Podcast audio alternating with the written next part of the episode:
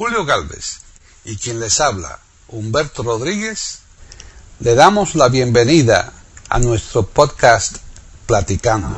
E iberoamérica.com les ofrece un podcast sobre música de fondo y otras cosas. aquí en Platicando Podcast rescatando música olvidada.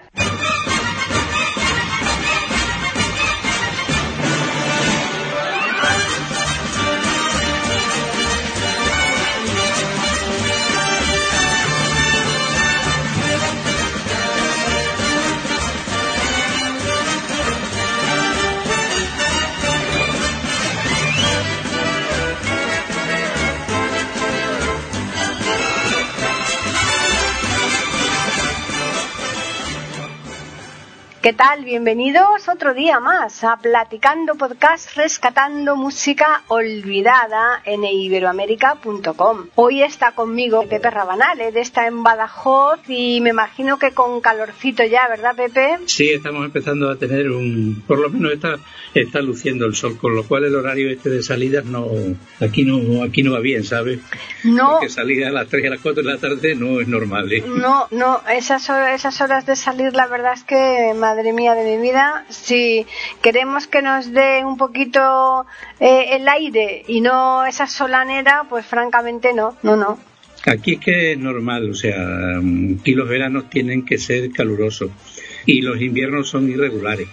Lo que pasa es que cuando en Extremadura el verano no es caluroso, algo malo anda por ahí. No es normal, tiene que ser así, o sea, la normalidad en Extremadura es que el verano tenga calor. Eso Claro. sí está muy mitigado desde los años 57, 58 y 59 cuando se pusieron en marcha todos los planes de regadíos y los pantanos que eso absorbieron y dieron un cambio al clima, ¿no? Y en Badajoz se nota mucho porque estamos en el centro de casi todo. Claro, lo que ocurre que es que el Guadiana da también bastante humedad. El Guadiana da humedad y da unas subidas tremendas, ¿no? Yo me acuerdo de haber paseado una tarde por París en el puente ese que no me acuerdo cómo se llama, que está muy cerquita de la Catedral de Notre Dame, que cruzas y la tienes enfrente. Ah, sí, yo- cuál dices, sí. El Sena lo he visto Mm. más estrecho. Digo, este puente y este río aquí al lado del, del mío en Badajoz es que no tiene nada que hacer de puro pequeño, ¿no? Claro. Además, con esas orillas que tiene el Sena de cemento, donde por allí van todos los bohemios Sí. y vagabundos. y- Allí donde ponen muchos puestecitos con, los, con las pinturas y todo esto. Sí, eso le llaman le bouquiniste. Sí, Le bouquiniste son como una especie de kioscos y tenderetes Eso que es. tienen, que Mm. ponen sobre todo con pinturas, con grabados, Ah. alguna que otra cosa antigua. Eso sí es muy típico y muy característico, pero yo desde allí pues añoraba un poco el, río mío, el Guadiana. hombre, claro. Ya te digo. pues sí, la verdad es que eh, cada uno lo suyo, ¿verdad? No, y hacemos bien en ponerle un marco, aunque no tenga nada que ver con la música que tenemos a continuación, porque hoy quizás la música no sea el- la protagonista, sino el ambiente Eso es, donde se han desarrollado estos temas musicales y en su época, ¿no? efectivamente. Eh, muchas veces las canciones o las músicas que nos traen recuerdos no son tanto por la canción en sí, sino por los momentos en que se han desarrollado, se han escuchado, lo mismo que decía Ortega Gasset, que el hombre es él y sus circunstancias. Pues aquí podemos decir que prácticamente es lo mismo. Y sobre todo la música que llamamos popular, porque si nosotros nos ponemos a pensar la música clásica y la música popular se mueven en unos escenarios muy distintos. Tú la música popular la puedes asociar a cualquier momento, a cualquier situación de tu vida, a cualquier escenario, cualquier lugar geográfico. Pero sin embargo la música clásica es como más reposada o en el salón de tu casa o en un teatro, ¿no? Exacto. Ujú. Sí, Eso es así, tú vas por la calle de una ciudad, de México o de Roma, donde te encuentras la música por todas partes. Quizás el único músico que trascendió a la calle desde los teatros clásicos, ¿no sabes quién fue? Pues fue precisamente Verdi. Ah, mira, no, no me lo imaginaba yo eso. Verdi, como sus temas eran tan melódicos, tan pegadizos, Sí. pues trascendió a las calles, sobre todo el coro del, del Nabucco, Que es, precioso, que es precioso eso. el, el vapensiero, pues se llegaba a tocar hasta por los ciegos en los aristones, por las calles, ¿no? Lo mismo que aquí también trasciende, la música de zarzuela trasciende también a la calle, Claro. un poquito, ¿no? Para, Sí. para ser, para ser justo, por ejemplo, Luisa Fernanda, ¿no?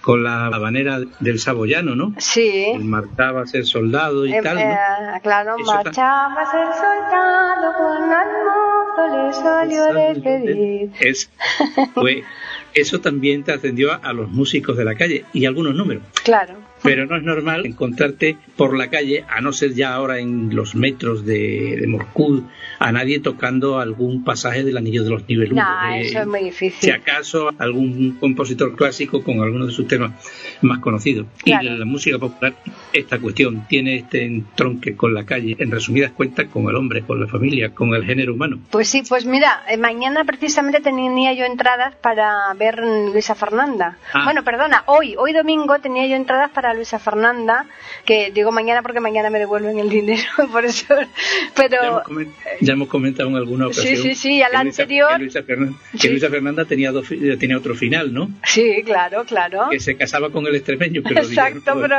que no, no quiso el empresario que fuera así. Por eso te digo. Y todas las compañías de Tartola cuando vienen a Extremadura vienen con Luisa Fernanda. Pues sí, ahora necesitamos la sombrilla, ¿no? La sombra de una sombrilla. Exactamente. Con el calor que tenemos. Así Pues que.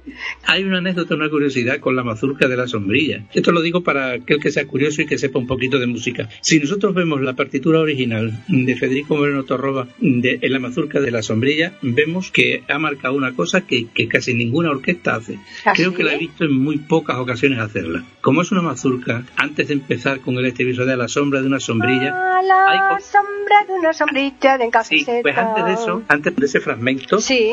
Compás, por así decirlo, en el compás precedente y casi ligado con el otro, hay como una especie de golpe de castañuela y un golpe de platillo. ¿Ah, sí? Que hicieran las castañuelas torre en plan a la sombra de... Ah, esa, exactamente. Sí, sí, Pues sí. ese golpe de platillo, ese que dices tú, no muy bien, y el golpe de platillo, Sí. tiene que haber medio silencio. Y las orquestas, para hacerlo fácil, lo hacen seguido. Seguido, claro. La próxima vez que veas Luisa Fernanda. No, no, lo, me voy a pues mira, fijar, ¿eh? me voy a fijar. Tengo por aquí una grabación antigua, un día la, la pondremos donde la orquesta, aunque no suena muy bien porque son, es un disco de pizarra, donde se da perfectamente ese golpe de platillo porque tiene que acabar esa percusión que hay. Eh, son, en- son prácticamente una sonaja que hace Claro, ¿no? claro. Se ti- tiene que acabarla, tiene que apagar el percusionista con la mano, ¡pum! Sí. y luego Y empezar. ¡chan! entrar otro. Sí, sí, sí, sí. Y se puede colar uno perfectamente. Hombre, claro, claro. Así que, en fin, y entonces, Pepe, hoy, Pues, ¿dónde nos Vamos vamos? A, a un primer número porque hoy lo tene- tenemos la cosa bastante internacional. Ya te digo. Fíjate, esta canción que vamos a poner a continuación se llama Beni Beni. Es eh, una canción de origen italiano y está interpretada por la orquesta de Rudy Valli, o. Rudy Valli, que fue un popular cantante y actor músico estadounidense. Tiene muchísimo ambiente. El otro día, viendo de pasada en la televisión la película, que yo creo que debe ser del año 47 o así, de Frank Capra, Qué bello vivir, que la ponen siempre, ¿no? Sí. Pues en una escena donde está James Stewart todo compugido en el bar de su amigo, ¿no? Pues se escucha en la radio precisamente la canción Beni Beni. Es una canción de tipo italiano. Rudy Valli, pues fue un músico que empezó tocando el saxofón en el instituto. No se llamaba Rudy, se llamaba Hubert. Ajá. Eh, sí era, o Ballet. de verdad, eso sí que era de verdad. Sí, era de verdad. Le pusieron Rudy los compañeros eh, en referencia a un famoso eh, saxofonista de la época, ¿no? Y entonces, pues con Rudy se quedó. Fue un- un- una persona totalmente inquieta, en principio autodidacta, porque aprendió a manejar y a tocar varios instrumentos, pero se quiso alistar en, en la Primera Guerra Mundial, porque no lo hemos dicho, pero nació en 1901 y murió Un en poco mil- más es del siglo XVIII, del siglo XIX. Casi, pero, eh, pero mm, vivió bastante porque la fecha de su fallecimiento fue en el año 1986. Decíamos Fíjate. que se quiso alistar en el ejército, pero no lo dejaron al tener nada más que 15 años. Entonces mudó de puesto de enganche y mintiendo sobre la edad consiguió que lo enrolaran en la Marina, pero a los 45 días lo tuvieron que licenciar y precisamente por eso mm, Ah. duró eh, 45 Aprovechó este tiempo para tocar en Londres en diferentes orquestas, diferentes agrupaciones y por fin cuando llega la Segunda Guerra Mundial, en la cual él ya tenía pues una fama bastante consolidada, porque aparte de tener buenas condiciones de actor, peor en las primeras películas que después, en la siguiente, pues Rudy Valley ya tenía, como decíamos, esa fama consolidada, pero se alistó a las Fuerzas Armadas para luchar en Europa. Y mientras algunos artistas o compañeros eh, se alistaban, mm, pero los destinaban al entretenimiento de las tropas, él se fue al frente. Lo mismo que hizo James Stewart. Que tenía vocación, se le notaba, vaya. Que acabó, tú fíjate, como con el aspecto que lo ves en las películas, y sin embargo era uno de los más aguerridos pilotos de combate aéreo. James Stewart acabó con el creo, ¿cómo se dice? Con el grado de comandante. Pues. Milicia de grado, ¿no? Sí, sí, sí, grado, grado. Creo que acabó de comandante y también rechazó el ir a lo que era el entretenimiento de las tropas que recorrían los frentes, ¿no? Mm. Visitando eso y sobre todo porque eran personajes que tenían muchísima fama. Claro. Otro de los que también quiso ir mm, al combate y no al entretenimiento fue Clark Gable. Y a veces ha puesto arriesgadísimo, porque el de James Stewart se entrenó como piloto de combate, ¿no? No, es que eran, eh, tenían esa vocación, Pepe, porque eso no te creas tú que lo hace cualquiera, ¿eh? Es, saber, o sea, que hay que tener, hay que tener sobre todo en un conflicto tan exacto, Exacto, pues era una persona de que, que había nacido prácticamente en las calles, pero ese ambiente de los clubs, pues él observa que casi siempre en las grandes orquestas, lo hemos dicho en alguna ocasión en el programa, y las grandes orquestas pues tocaban prácticamente la pieza entera y al final cantaba el, vocalista o el cantor, ¿no? Con lo cual no es extrañar que las grabaciones de todas estas épocas, que son 1924, 25, 26, todo eso de los años 20, sean unas mm, piezas que como mínimo duran seis minutos, ¿no? O sea, tres para tocarla una vez y otras tres para cantarla. Cosa que también era muy parecida en las orquestas de tango, ¿no? O sea, que acababan la pieza entera y después se, se arrancaba a cantar el cantor de turno. Sí. Pero mm, él observa que para cantar, que él también lo hizo después y con muchísimo éxito, pues resulta que mm, se tenía que tener una gran voz, una potencia extraordinaria. Porque en los sitios donde les tocaba actuar, la técnica, ni a esos sitios ni a otros mejores, había llegado eh, para suplir con micrófonos, amplificación y que llegara a todo el recinto. Entonces tenían que ser unos cantantes de una potencia extraordinaria, si no, no se podían atrever con ello. Entonces él va y crea lo que se llama el estilo del crooner, ¿no? El crooner es el cantante que canta a media voz baladas románticas, temas muy lentos, quizás algún folk medio tiempo, pero siempre con media voz. Así estuvo luchando hasta que llegó uh, la técnica y le ayudó. Y claro, Rudy Valley que es prácticamente un desconocido en España, yo creo que para muchas personas pues será la primera vez que oyen su nombre. Pues resulta que fue el maestro el que le marcó el camino a los siguientes artistas que tampoco son muy conocidos. Dean Martin, Frank Sinatra y Bing Crosby. Imagínate, total nada, menudo trío.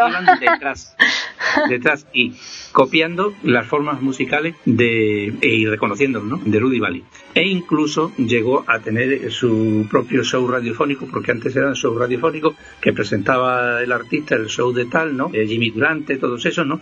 O Johnny Merced, ¿no? Cuando él tuvo que dejar la radio, dejó un sustituto. Tampoco era conocido, Luis Armstrong. Total, nada, tampoco, ¿verdad? La carrera es algo extraordinario. Primero firma con la Columbia, en la casa de discos, en sellos menores, después con la RCA Victor, y en fin, y, luego aparte eso, como tenía buena planta, eh, pues fue también el creador del género de las fans, que antes se llamaban flash, ¿no? Sí. No le decían fans, decían flash. Sí. Eh, en la jerga inglesa americana, ¿no? Que no podía ni pasar cuando iba a actuar ni por la calle, o sea, era tremendo, ¿no? Desde luego. Entonces, claro, lo raro es que, fíjate, eh, estas músicas que son tan populares están entronizadas con el ambiente y que de buenas a primeras estas figuras que son los creadores se van y son más conocidos quizás los discípulos, quizás a lo mejor por la forma de hacer negocios los empresarios, no lo sé. Pues Pero en fin, vamos a, vamos a escuchar una cosa más. Las canciones eh, que triunfaban en aquella época eran eh, por influencia de todos los italianos que habían llegado a Estados Unidos buscándose una vida mejor y que realmente tenían añoranza de su tierra y por eso el mercado del italoamericano o del cantor italoamericano tuvo tanto predicamento en los Estados Unidos de primeras décadas del siglo XX. Vamos a escucharlo. ¿Y el título cuál es, eh, Pepe? Sí, Vení, Vení. Canta la mitad en inglés y la y hay un refrán en, en italiano. Exacto. pues nada, vamos a escucharla.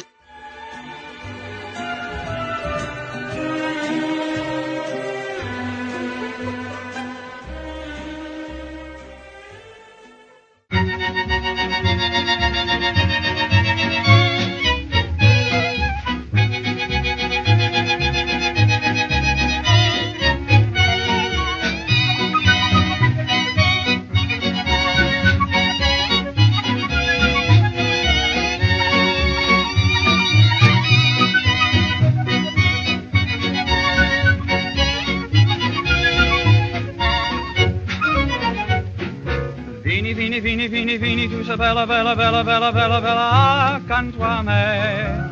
Vini, vini, vini, vini, vini, tu sei bella, bella, bella, bella, bella, bella accanto a me.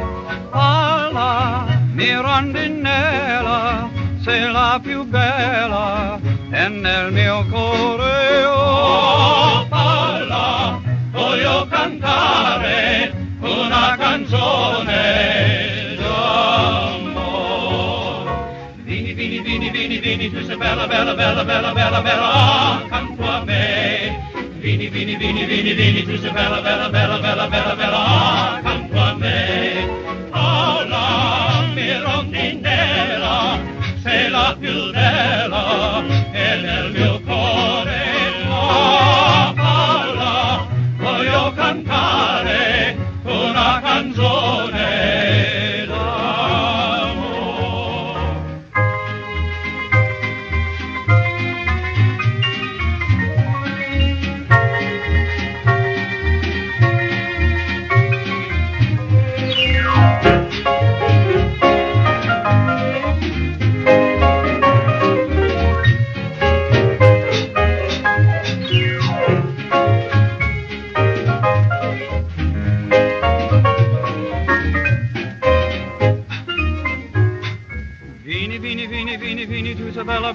bella, bella, bella, bella, waiting for you. Vini, vini, vini, vini, vini, sei bella, bella, bella, bella, bella, bella, lonesome and blue. Palm trees are gently swaying, my heart is saying how much I love you. Love you, moonlight, it's softly gleaming, my heart is dreaming of you. better, better, better, better, better waiting for you. Beanie, beanie, beanie, beanie, beanie, better, better, better, better, better, better, lonesome and blue.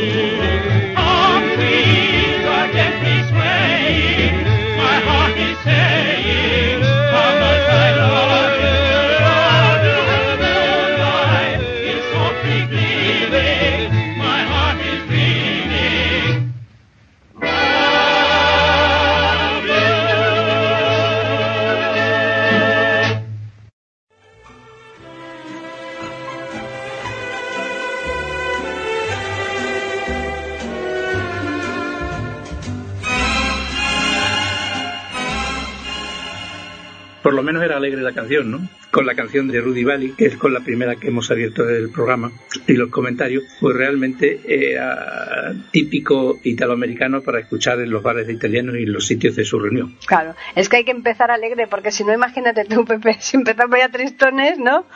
Pues anda que la que viene después, Por eso.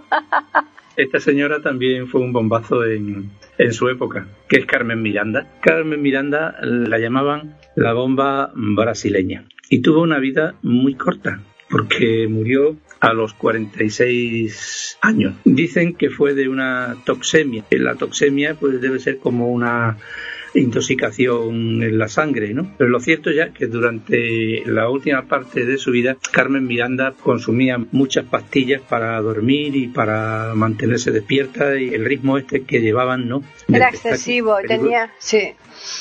Y no sé, primero tuvo y además murió prácticamente en el escenario, que eso no sé si lo saben nuestros oyentes, porque estaba, Carmen Miranda estaba en el show de Jimmy Durante, que era otro de los grandes cómicos y actores bien reconocidos estadounidenses, también de origen italiano, ¿no? Porque Durante es un, era apodo, ¿no? Pero era un nombre con ascendencia italiana, pues sufrió lo que se llama pequeño infarto mientras estaba actuando en, en el escenario. Y a lo mejor no se dio ni cuenta, ¿no? Y después Eh, ya. No se dio cuenta, pero se dio cuenta Jimmy Durante de que se iba a desplomar, ¿no? Y entonces pues la ayudó a, a mantener el tipo y la sostuvo, ¿no? Y Carmen Miranda murió a la mañana siguiente. O sea, no... Ya. Sí. Entonces, claro. A- eh, Rafael Amor parece que le pasó algo parecido, ¿no? El cantante argentino que, También.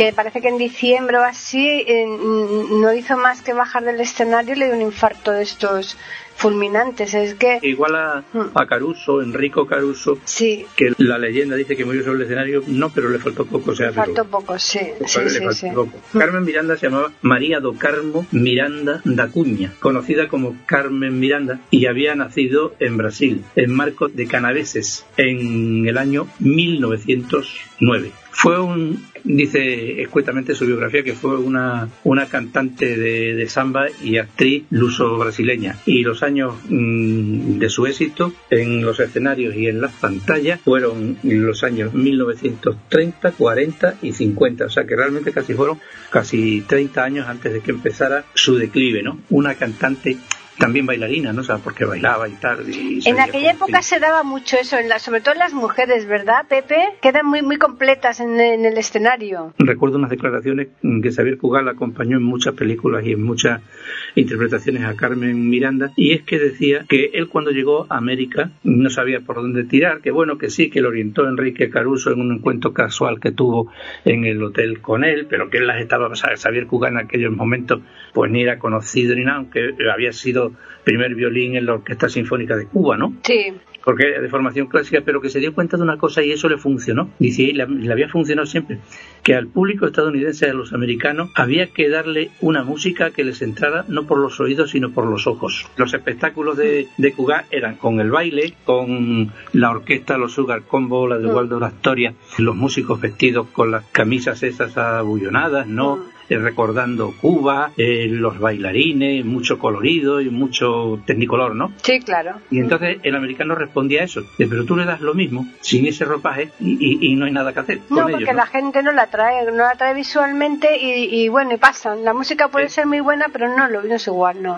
Exactamente, y entonces a Carmen Miranda le pasó un poco lo mismo, porque ella era cantante brasileña, pero cuando triunfa la llevan disfrazada prácticamente de bahiana, ¿no? Las bahianas son las nativas De ahí ¿no? de Bahía. de Bahía, ¿no? Claro, sí, sí. Con eso no era eso lo que ella pretendía, Mm. pero le pusieron los sombreros con fruta y además cosas exageradas que ya se salen del papel, ¿no? Porque sacaba unos sombreros aparatosísimos Mm. llenos de manzanas, de plátano, de, de todo, ¿no? Y bailando la samba y la conga. Claro. Y sobre todo, como lo vamos a escuchar en esta canción que se llama Cómo le gusta, le gusta, es el título de una película que hizo en la que participó y ahí está acompañada por la orquesta de los Sugar Combo y con Xavier Cugas en, en escena, ¿no? Tanto uno como otro, fijaros, he dejado la presentación de Xavier Cugas hablando en inglés y ella que también canta en inglés para que nos podamos dar cuenta de cómo exageraban el acento hispano, ¿no? Claro. Para que se notara que es lo que era, ¿sí? y ya es exagerado, ¿no?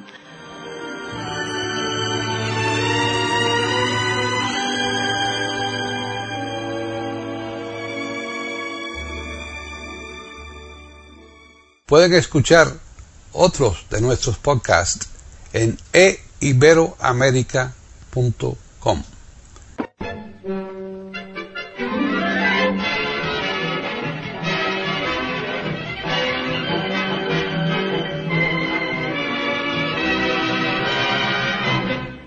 And now, ladies and gentlemen, I take great pleasure in presenting to you our very talented, lovely, and beautiful singer, Señorita Rosita Conchelo.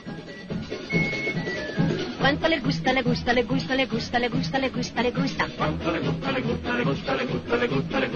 Uy, cuánto le gusta, le gusta, le gusta, le gusta, le gusta, le gusta, le gusta.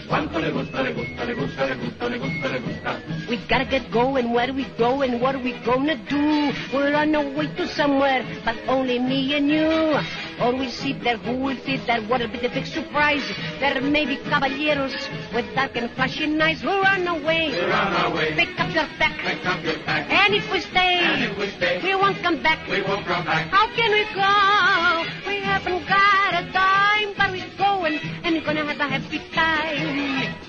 Cuánto le gusta, le gusta, le gusta, le gusta, le gusta, le gusta, le gusta. Cuánto le gusta, le gusta, le gusta, le gusta, le gusta. Uy,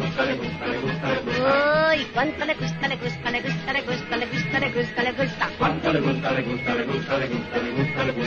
Now someone said they just came back from somewhere. A friend of mine that I don't even know. He said there's lots of fun if we can get there. If that's the case, that's the place. The place we want to go. We gotta get going, where we going, what we gonna do? We're on our way to somewhere, but only me and you.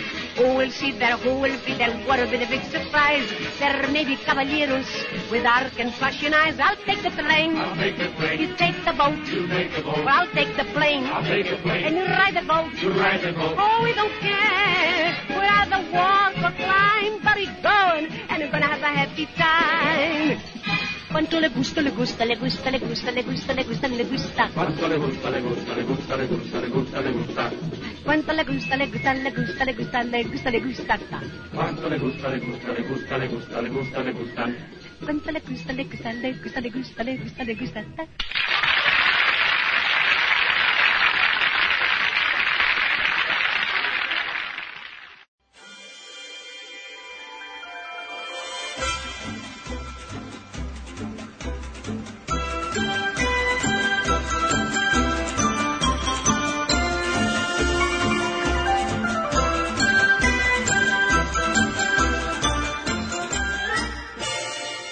Estas dos que llevamos tienen un ritmo fantástico y ya no te voy a decir un ritmo, sino son súper originales, Pepe. Así que la tercera va a costar mucho superar estas dos, ¿eh? Bueno, pero la tercera lo que le puede faltar de ritmo, porque es una balada, eh, pues eh, lo tiene precisamente por curiosidad. El intérprete que nos visita a continuación es muy, muy conocido como actor de cine, pero quizás no sea tan conocido. Fue un, un cantante que grabó muchos discos y algunos muy difíciles, ¿no? Sobre todo porque donde se movía mejor que en los estándares comerciales de la música para grabar, ¿no? Era en los circuitos de jazz, al piano con dos o tres instrumentos. Yo me acuerdo que hace muchísimo tiempo, hace muchísimos años, eh, estaba yo soltero. Creo que fue en, en, en uno de, de, mis viajes, eh, pues por la radio o en la televisión, dieron la noticia. Uh, como diciendo, bueno, este actor canta, ¿no? Y lo pusieron, digo, madre mía, no lo conocía yo, porque claro, yo creo que su fama de actor ha tapado quizás otras posibles vertientes, ¿no? Ya. Porque es Anthony Perkins, Ah, el, el actor de emblemático de Psicosis. En esta ocasión nos canta una balada que se llama Nadar a la luz de la luna, Moonlight Swim, ¿no? Que precisamente también la tiene grabada el rey del rock Elvis Presley, ¿no? Que también cantaba muchas baladas, baladas, sobre sí. todo para las películas esas que hacían Hawái, ¿no? Ujú. O sea, esta es eh, Anthony Perkins, que era un actor, se permitía la licencia de cantar, bueno, pero escuchen para que vean la calidad vocal. Y si quieren adentrarse un poco más, busquen por ahí por los canales de internet, que tienen muchas cosas grabadas, ¿no? Y muchísimos estilos, incluso en shows de televisión, ¿no? Cantando en vivo, ¿no? Fue un actor que triunfó muy joven. Él nace en 1932. Su padre también era actor, ¿no? Y con cierta fama y bien consolidado. Y él entonces hace su presentación muy joven, nada más y nada menos que junto a Spencer Tracy y Gene Simmons, ¿no? Y no solamente esto, sino que con su segunda intervención en el cine ya es nominado para uno de los premios Grammy, ¿no? Ya. Por una película que hizo protagonizándola prácticamente con Gary Cooper, ¿no? Entonces, mm, yo no sé si, si tuvo muchos tropiezos al comienzo o no, pero realmente es que empezó muy, muy pronto.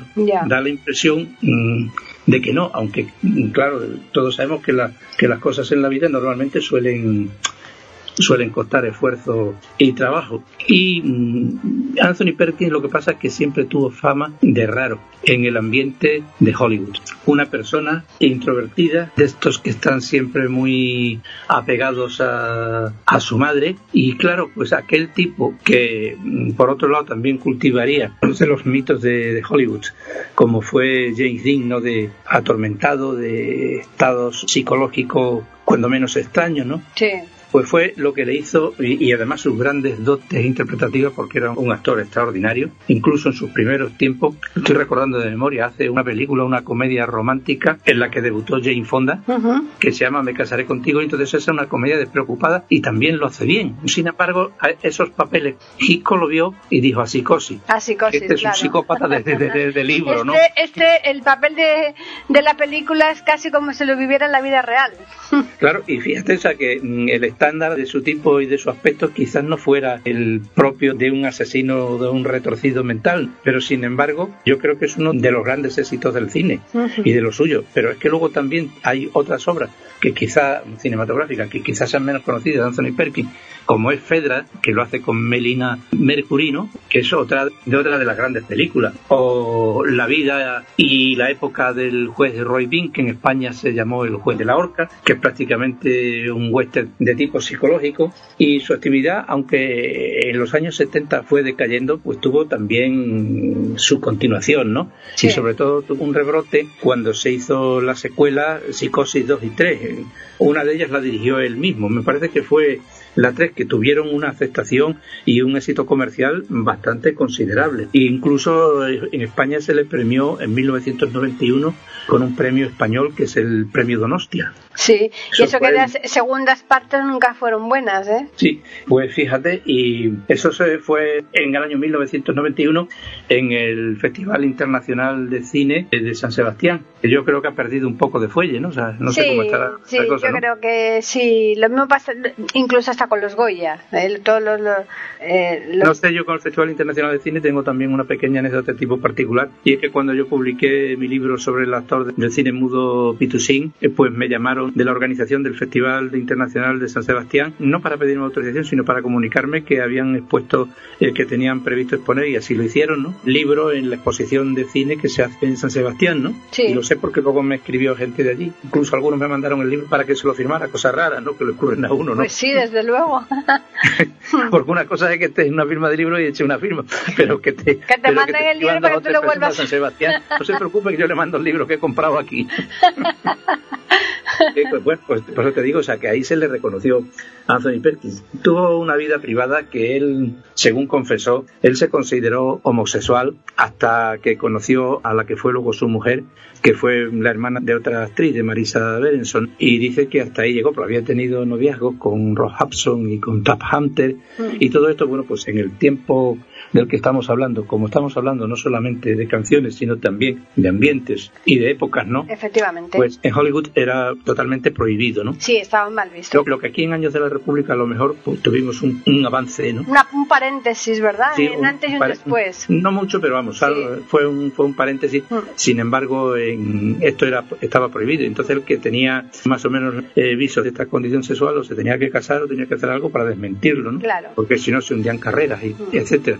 Y entonces, pues yo creo que todo esto marca el carácter de las personas, sobre todo en ellos que se dedican a la interpretación. A Ross Hudson le pasó otro tanto de lo mismo, ¿no? Hay una anécdota que a Ross Hudson en las películas nunca se le ven las manos en primer plano, porque Las tenían muy cuidadas, ¿no? no, no, no, no, al contrario. Ah. A él no se le podía ver las manos y cuando tenía que hacerlo, por ejemplo, empuñando una escopeta o lo que Ah. fuera, ¿no? Siempre era otro, un doblador de manos, que existe esa profesión. Ah, Porque el nerviosismo que siempre tuvo le hacía que se comiera las uñas hasta unos extremos bárbaros. Vamos. bárbaros, ¿no? Sí, sí. De esa dualidad de, de no poder, que lo dijo él un día, ¿no? Ujú. de no poder manifestarse y precisamente ese nerviosismo le llevaba a comerse las uñas de una manera desaforada. Entonces, claro, con Perkins pasaba exactamente igual. Y luego también tuvo una época en la cual pues, el consumo de droga le, pues, le pasó factura y, de alcohol, pero mm, bueno, ahí nos quedaron sus películas y esa mirada juvenil y desenfadada en algunas y capaz de transmutarse en el psicópata de psicosis en, segundos, ¿no? Y su faceta musical. Eso es, que, que es lo que nos ocupa en esta ocasión. Así que que es lo que nos ocupa en esta ocasión, cantando con todo lujo, pues precisamente mm, bañándonos o bañarse a la luz de la luna.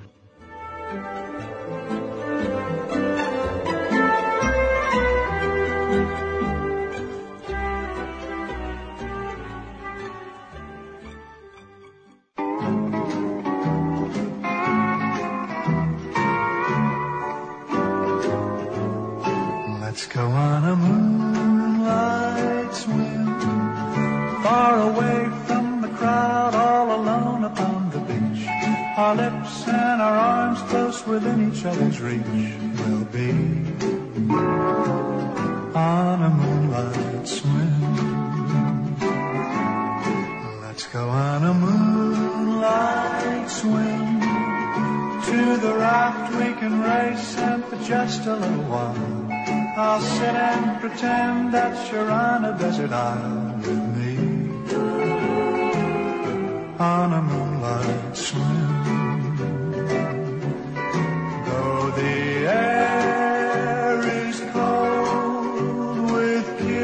Oh so sweet, I'll keep you warm, so very warm, from head to feet.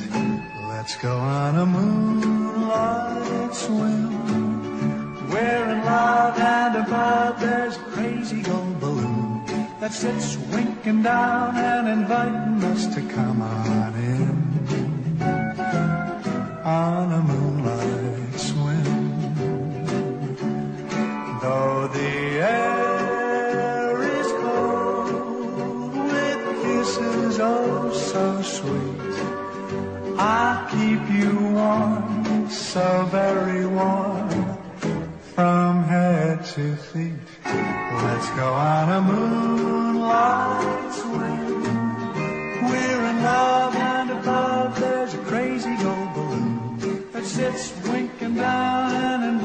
us to come on in.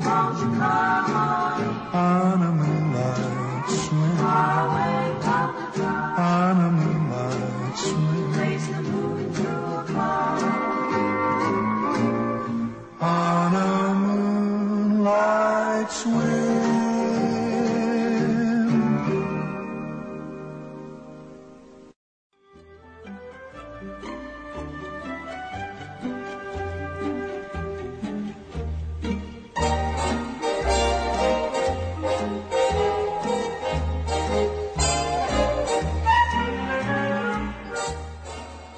Habrá habido alguna sorpresa por la forma de cantar y la calidad de la voz de barítono de Anthony Perkins, que yo, yo creo que no sé si en alguna película eh, tuvo la ocasión de cantar, pero vamos, no recuerdo que hiciera ningún musical. La primera sorpresa, Pepe, es que la hayas traído aquí como cantante, porque yo creo que eso, un porcentaje muy elevado de nuestros oyentes no, no tenían ni idea, seguro, ¿eh? Es que los actores dan muchísimas sorpresas. Yo también en esto de las lecturas me he llevado sorpresa con un actor que no es precisamente que haga las películas que a mí me gusta, que es Steven Seagal, de las artes marciales. Sí. Pues ¿sabes qué otra faceta tiene que es extraordinario?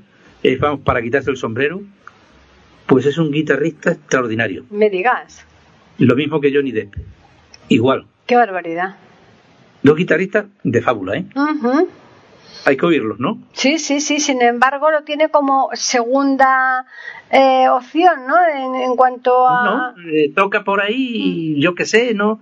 No sé si se lo habrá planteado alguna vez, en serio, ahí tiene grabaciones y cosas de esas, pero desde luego es verlo, ¿no? O sea, vamos, por lo menos yo que estoy un poco metido en el mundo de la música, Sí. eh, cuando lo he visto- le he visto tocar en alguno de los videoclips que hay por ahí son rodando, ¿no? Ujú. Digo, qué barbaridad. sí, es increíble. y, y- y que no se le conozca precisamente por, por esa parcela, ¿verdad? Claro, pues todas estas facetas, mm, pues nos encargaremos de irlas descubriendo de vez en cuando. Exacto. Sobre todo cada vez que tengamos documentos sonoros, ¿no? Eso es. Bueno, ya estamos llegando a- al final del programa y vamos de sorpresa en sorpresa, Pepe. Lo que tenemos ahora no es una sorpresa, sino una historia triste, ¿no? Porque es la historia de Eddie Dutchin, también estadounidense, ¿no? Que fue un pianista autodidacta, arreglador de orquesta y director también con una fama extraordinaria que se podía comparar con la que tuvo la orquesta de Glenn Miller. Eddie Dutchin no tuvo una formación reglada.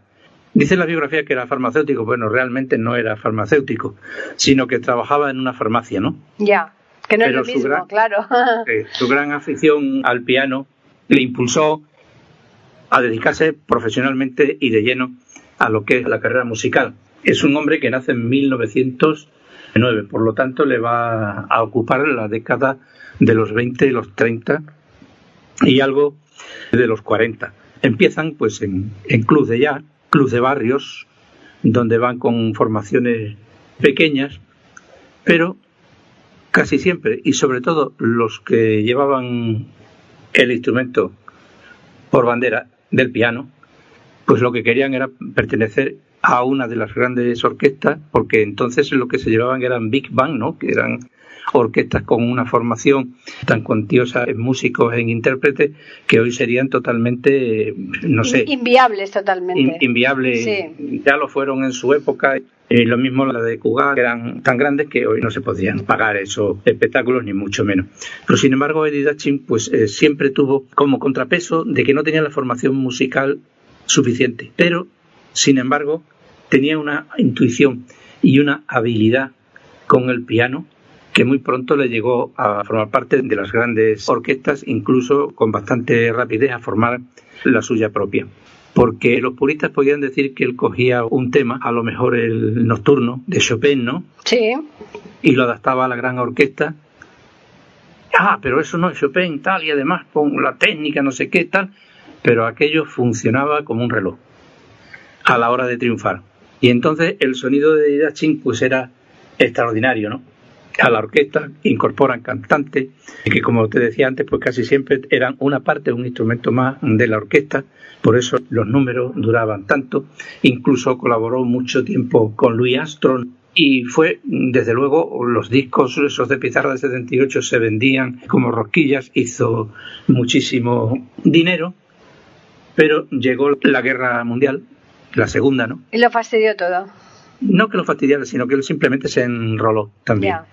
Se enroló también y se enroló como soldado. Y durante un tiempo, precisamente en la última etapa ya de la Segunda Guerra Mundial, cuando prácticamente estaba finalizando, se le dio por muerto o desaparecido. Entonces, claro, la consternación en América, porque era una persona famosísima. Claro, era muy grande. Pues eh, fue grande, ¿no? Y en su familia. Pero de buenas a primera apareció y no era así.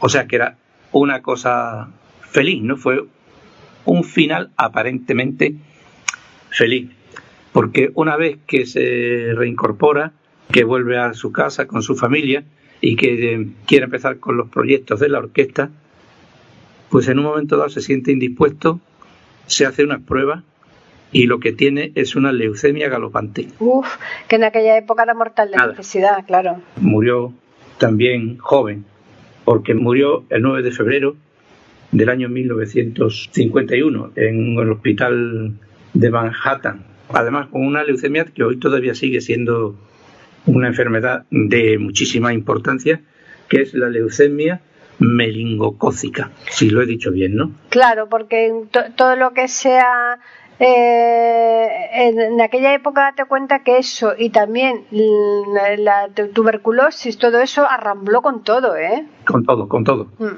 Y en fin, pero ahí nos ha dejado sus grabaciones y en este caso es una grabación que es La Luna sobre Miami. Ah, mira, vamos de luna en luna, ¿eh? Por eso la he puesto ahí al lado. ¡Qué bonito! vamos a escucharla, claro.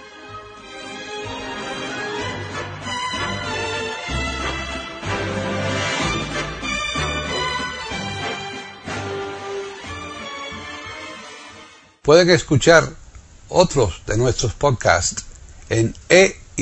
a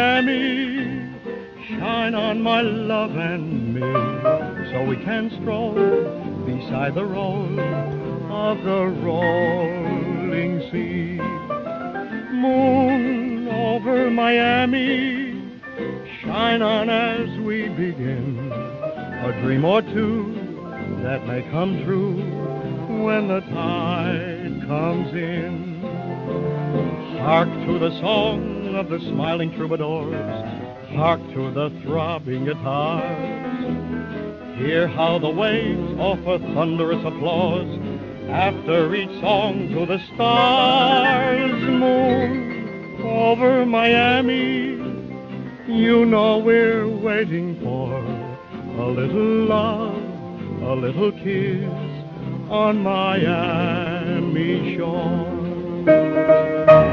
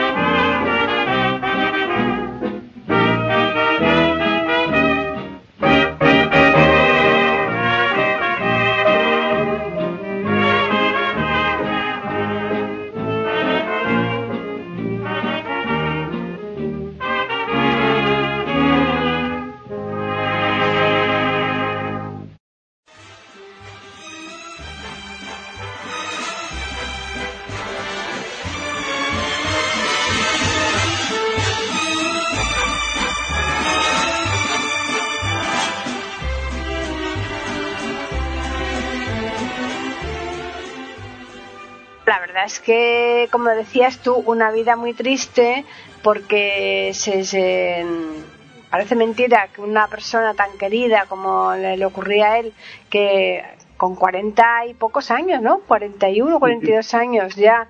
eh, A ver, sí, quítale a 51, quítale 9. Claro, claro, es que es tremendo eso, ¿verdad? Es una pena. Pero en la vida es lo que hay, ¿no? Hizo una película muy famosa, la hizo sobre su vida, que la hizo Tyrone Power y Kim Novak, Ah, mira, que se llama La historia de Didachin. pues eso, eso no la conozco yo, eso tengo yo que verla. Sí, ¿eh? en color y muy buena, ¿eh? Sí, muy sí, bonita. sí, pues tengo yo que verla. Así que bueno, ¿y entonces con qué continuamos ahora, Pepe? Con la Venus negra, Uy, la Venus danzante. ¿Quién era? ¿quién era la Venus danzante, la Venus negra? Josephine Baker.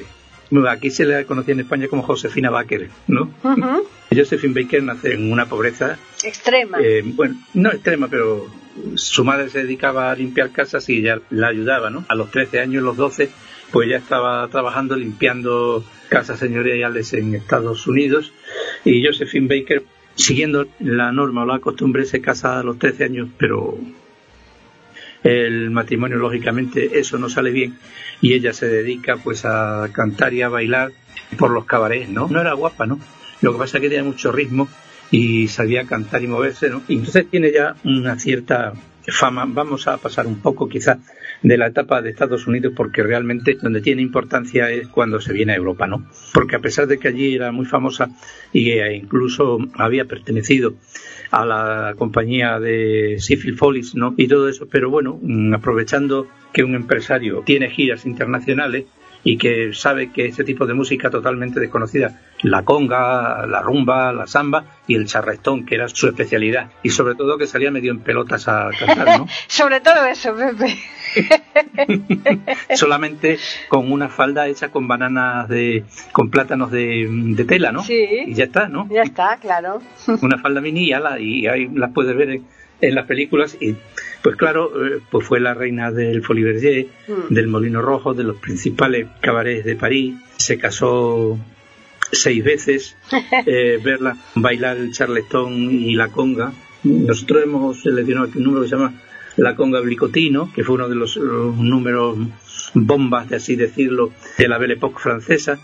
Ensombreció en París a la Mistinguet a Maurice Chevalier, se los Fíjate. llevó a todos por delante, ganó muchísimo dinero y se casó con bastantes millonarios además, ¿no? Quizás la faceta más desconocida en este ambiente de Josephine Baker es que em, fue una gran activista tanto en los derechos de los afroamericanos, ¿no? Llegó a incluso a participar en la marcha de Martin Luther King, ¿no? Sí. que fue en el 68 o 67, no me acuerdo, ¿no? Exactamente, ya, ya por esos años, ¿no? Y sobre todo una gran defensora de la igualdad, pero haciéndolo no de la forma que se hace hoy, que es montar una ONG y, y andar de subvención en subvención, lo digo así con todas las letras, comprometiendo su propio patrimonio. En lucha por la igualdad y sobre todo por un deseo de que no había podido tener hijos, porque tenía problemas, ¿no? Sí. Eh, pues eh, con uno de sus maridos se compró un castillo en la Dordoña francesa que se llamaba Les Milande, o Les Milande, ¿no? Era un castillo que había estado en ruinas hasta principios de siglo y el editor de una revista lo había comprado y lo había reformado. Hoy se exhibe como un museo en honor de Josephine Baker, ¿no? Y allí en ese castillo pues se dedicó a adoptar a 12 chicos de nacionalidades y razas distintas. Y ella lo llamaba la tribu del arco iris.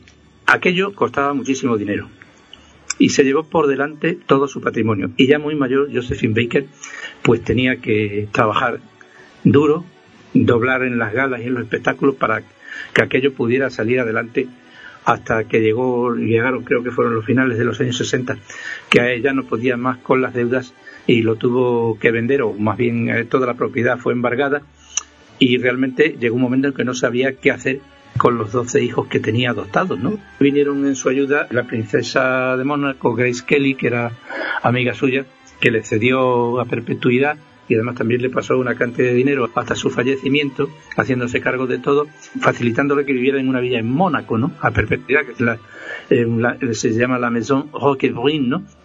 Otro de los aspectos que no conocen nuestros oyentes es que Josephine Baker estaba condecorada por la Legión de Honor. Eso, bueno, se le ha dado a muchos artistas, pero es que ella no se le dio por ser artista, sino por haber sido un miembro activo de la resistencia francesa y del contraespionaje en el lado más peligroso, que fue el equipo del jefe de servicio de información francés Avetti, ¿no? Se estuvo trabajando durante muchísimos años y pasaba la información en las partituras musicales, cifradas, Ah, mira, que, que, con sus viajes de un lado para ¿eh? otro, ¿no? Y recabando información, porque claro, como una estrella del espectáculo que era, que le podía haber pasado exactamente igual que, que en la Primera Guerra Mundial le pasó a Matahari, que ya hemos hablado de ella, Sí, en- sí, que fue sí. fusilada, ¿no? Eh, La Legión de Honor quiso entregársela personalmente a De Gaulle, pero por los servicios a la patria desde la resistencia francesa. Fue una mujer especialmente interesante de su vida privada, que también tiene sus detallitos. No hay ni que ocuparse, porque la gran obra que dejó tras de sí merece la pena, porque dejó a a 12 chicos perfectamente encarrilados, Pues sí. que hoy la recuerdan precisamente no hace mucho, ha venido, hace dos o tres años ha venido uno de sus hijos adoptivos a un hotel de Barcelona, que no recuerdo cuál es, que había dedicado una habitación con el nombre de su madre. Y dice, no es la primera vez porque en Inglaterra tiene también un hotel que tiene una planta dedicada a Josephine Baker, ¿no? Eso sí es eh, comprometerse con la igualdad. Desde luego. Sí, sí, sí. Porque los años que pasó el juego de penuria económica buscando dinero y consiguiéndolo por todos lados fueron mm, realmente increíbles. Y en Buenos Aires, cuando mm, viajó con todos sus hijos para allá, la recibieron como si fuera un jefe de Estado, ¿no? Me extraña. Había miles de personas en el aeropuerto, aparte de las autoridades, etcétera, ¿no? Sí, sí. Pero en fin. sí. Pues sí. Son detalles que contamos y pues aquí nos ofrece una conga. Eso es. Y vamos a bailarla, ¿eh?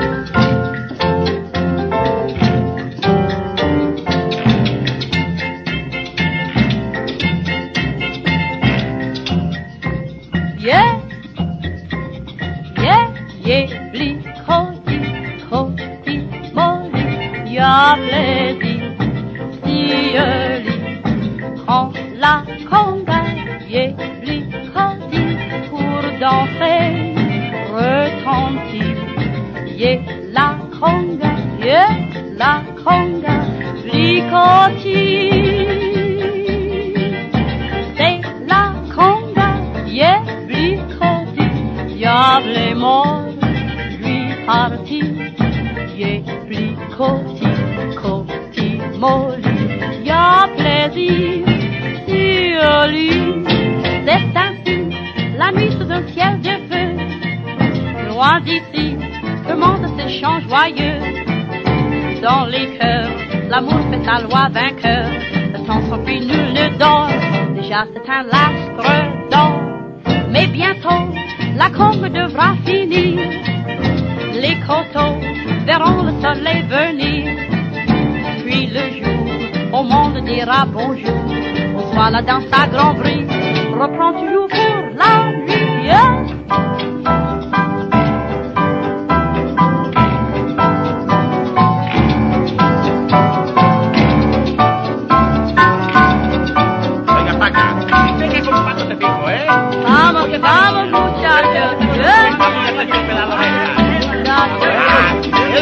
carajo. Vamos a remeter. Dès la diable est mort, lui parti. J'ai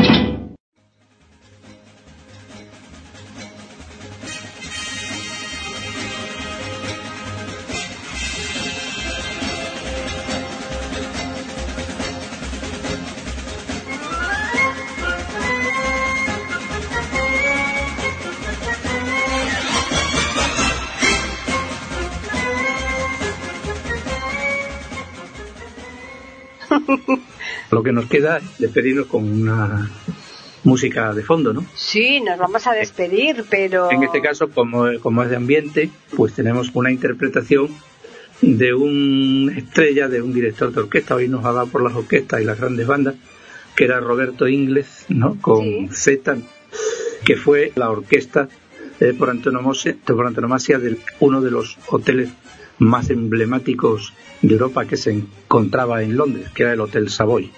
Pues tocaba casi a diario la orquesta de Roberto Ingles, que tuvo un éxito tremendo en estos años, pero realmente fue Roberto Ingles fue una de esas figuras que tienen mucho éxito durante una temporada y después desaparecen sin que hayan dejado el más mínimo rastro. Yo buscando por ahí he encontrado que en algunos años, ya en los 60 y así, fue eh, el arreglador o uno de los arregladores más asidos que tuvo el cantante Lucho Gatica para sus boleros. ¿no? Ah, sí, no me digas, Pero- eso es curioso, ¿no? El arreglador de muchos de sus números era Roberto Inglés. Por ejemplo, la del reloj, el tango de Mariano Mores 1, también se lo arregló él. En la época de sus grandes éxitos era eh, la orquesta, la formación musical que tocaba a la hora del té en lo más chic de lo más chic de Londres, que era el Hotel Savoy. Hoy creo que está desaparecido, no hace mucho tiempo, seguramente comprado por alguna cadena japonesa. Claro, o no, sé, no, no sé. Algo he leído por ahí y no he querido porque la última vez que estuve en Londres, ¿no? Mm. Todavía estaba, ¿no? Ya. Estaba el Savoy, ¿no? Ujú. Pues Pero en fin, es lo que hay. Si es que los Son japoneses, que- los chinos, todos nos están invadiendo. dicen, y- el tiempo a las paredes hace ruinas, ¿no? Efectivamente, sí, sí, sí. Tú cierras una casa dos meses y cuando llegas te la encuentras casi en el suelo. Eh, sí, totalmente, es verdad, ¿eh? Sí, eso sí, es una cosa misteriosa. Es curioso, eso es cierto, sí. La verdad es que es tremendo el podcast que les hemos hoy preparado, vamos, que le has preparado tú a los oyentes de iberamérica.com porque de verdad ha sido espectacular. Es tremendo, muy, muy, muy interesante y muy peculiar. Por lo menos intento siempre buscar cosas que a la gente le puede llamar la atención y eso ya es interés. No solamente ya- la música, sino cómo lo Ese es un adornas. punto, sí. De- lo importante, Es exacto, es lo, to- todo lo que alrededor de esa música eh, le cuentas a los oyentes, que es muy, Eso muy es resu- claro. resultado de las tardes de piano con mi padre allá en mi juventud, que como decíamos, pagamos a veces la televisión y se ponía el piano y me contaba de todo, ¿no? Desde luego.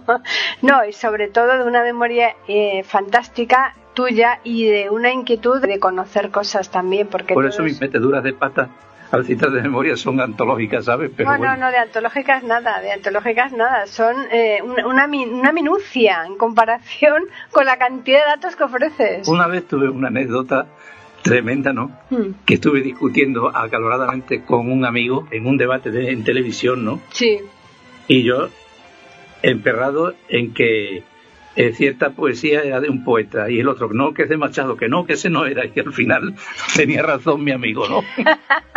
bueno, pero eso, eso puede pasar, ¿eh? Te, ¿Qué hacemos ahora? Otro me dijo sí. cuando se enteró y se lo comentamos al presidente que tenemos que hacer otro programa o qué.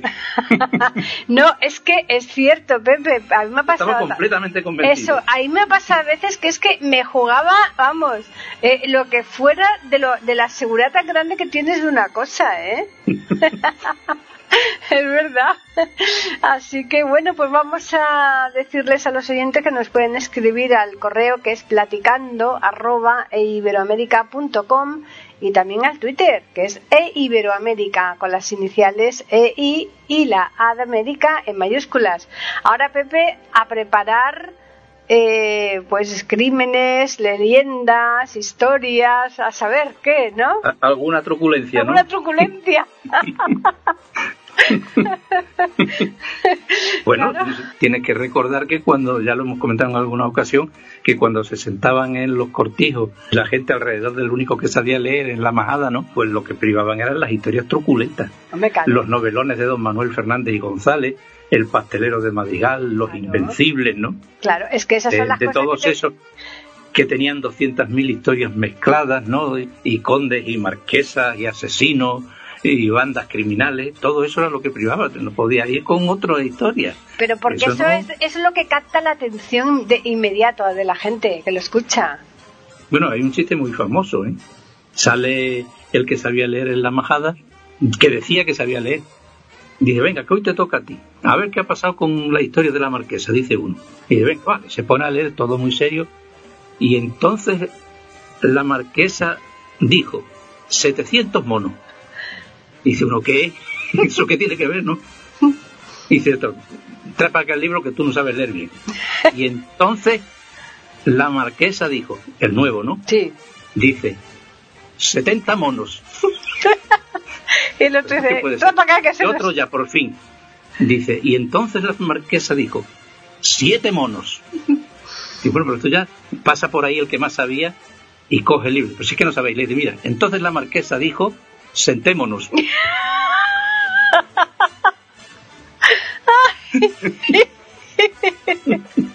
claro.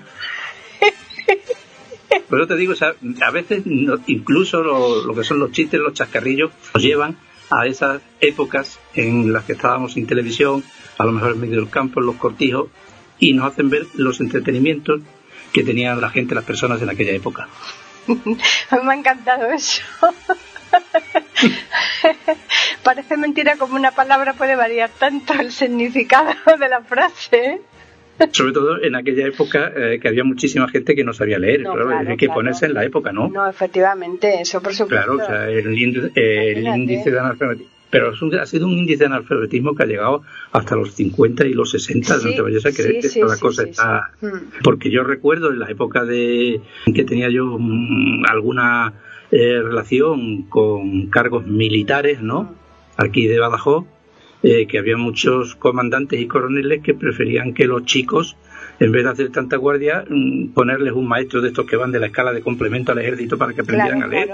Porque no sabían leer, no sabían leer ni escribir, que no? Y, erradicarse del todo seguro que no está. Y, y ¿eh? de la milis salían sabiendo leer y escribir porque si no chupaban mili, ¿no? Eso es. Sí, sí, sí, sí, es verdad. Así que bueno, pues nada, Pepe, vamos a recordarles a los oyentes que les esperamos aquí el próximo miércoles en iberoamérica.com con un nuevo podcast de Platicando Podcast, rescatando música olvidada.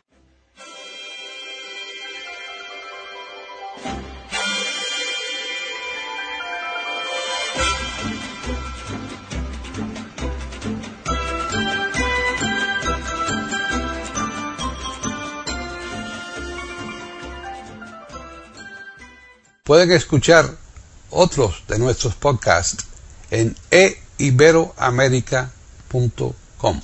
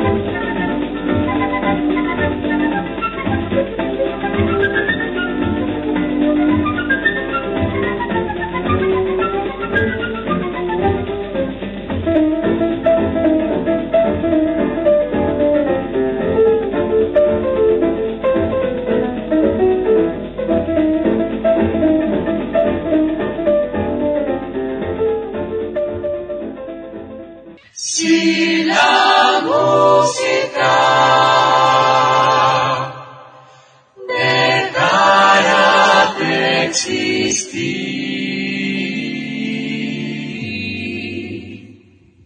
de cantar todos los rescatando música olvidada. Aquí encontrarán compositores e intérpretes de antaño. Participación de oyentes que lo deseen, con creaciones propias o aquellas que quieran rescatar. Podcast dirigido por Paqui Sánchez Carvalho. Edición de audio a cargo del productor Julio Galvez Manríquez. Pueden escuchar otros de nuestros podcasts en http dos e. Pueden escribirnos por correo electrónico a platicando e iberoamerica.com o por Twitter a e iberoamerica con la e, la i de Ibero y la a de América en mayúsculas. Solamente me resta agradecerles a todos su atención e invitarles a que regresen el próximo miércoles para escuchar otro programa de Platicando Podcast, rescatando música olvidada.